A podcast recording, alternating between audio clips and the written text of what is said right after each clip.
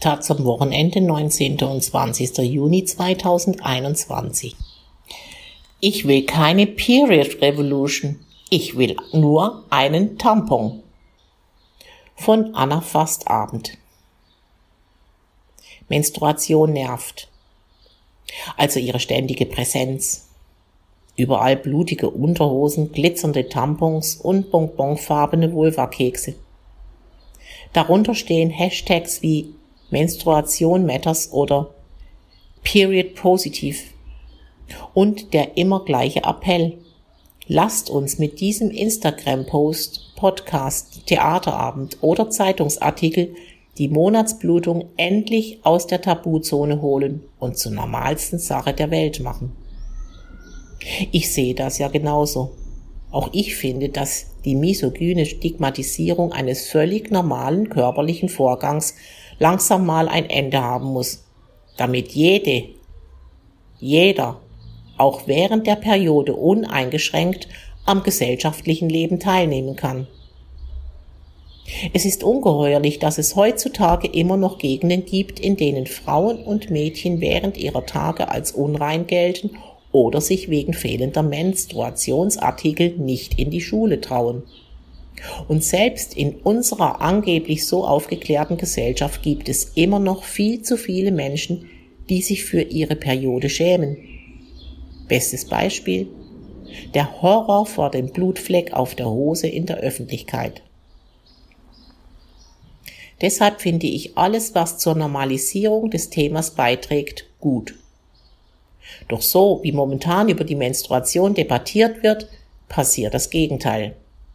Das ist mir spätestens klar geworden, als die Gründer der Start-ups Pinky Gloves einen riesigen Shitstorm inklusive Morddrohungen abgekriegt haben, nachdem sie in einer Fernsehsendung einen Investor für ihr neues Menstruationsprodukt gewinnen konnten.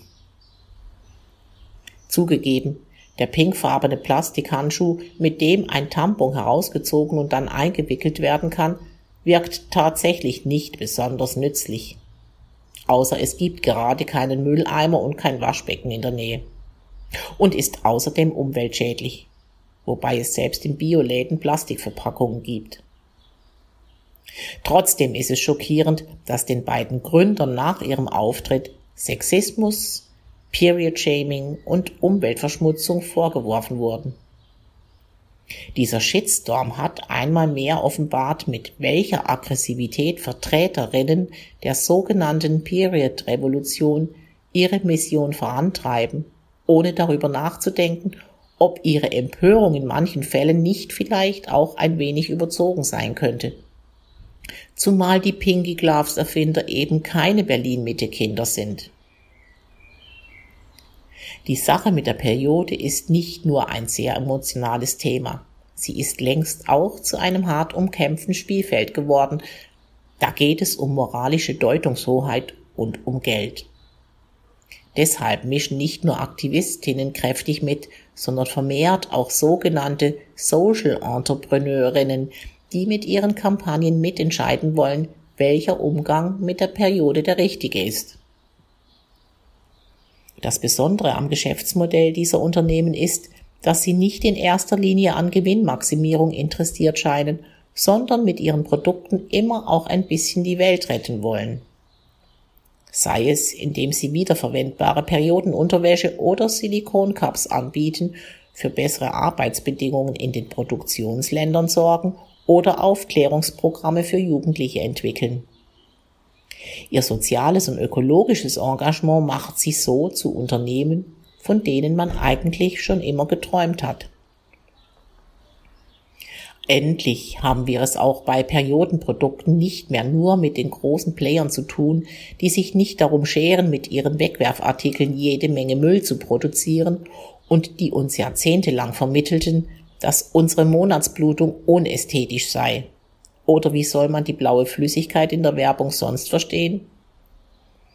Allerdings finde ich diese neue Vermischung von Aktivismus und Unternehmertum auch problematisch. Ich kann mir noch so viele blumige Selbstbeschreibungen dieser schönen neuen Unternehmen ansehen, trotzdem werde ich das Gefühl nicht los, dass es auch ihnen in erster Linie ums Verkaufen geht. Vielleicht nicht schwerpunktmäßig um den Verkauf ihrer Produkte, aber um die Vermarktung eines bestimmten Lebensstils, den sie für so einmalig und durchdacht halten, dass sie ihn gurumäßig in die ganze Welt hinaus trompeten müssen.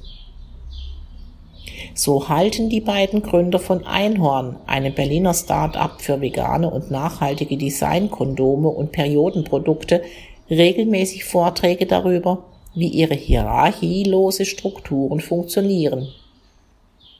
Es gibt keine Chefs mehr, die Mitarbeiterinnen dürfen über ihre Löhne, Arbeitszeiten und Urlaubstage selbst bestimmen. Außer sie sind Putzkräfte oder Produzentinnen. So erfährt man es in einem Interview von Jung und Naiv Anfang 2020.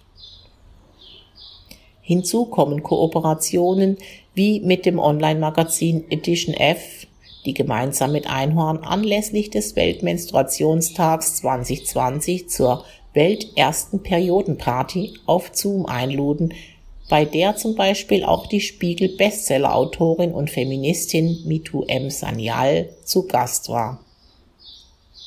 Und wäre Corona nicht dazwischen gekommen, hätte Einhorn mit der Fridays for Future Aktivistin Luisa Neubauer und anderen Influencerinnen zu einer Bürgerinnenversammlung ins Berliner Olympiastadion eingeladen, um mit einer Art Petition in Exzess ihr Lieblingsmotto Unfuck the World umzusetzen. Es ist ganz schön größenwahnsinnig zu glauben, dass man mit ein bisschen Partypolitik die Welt verbessern kann.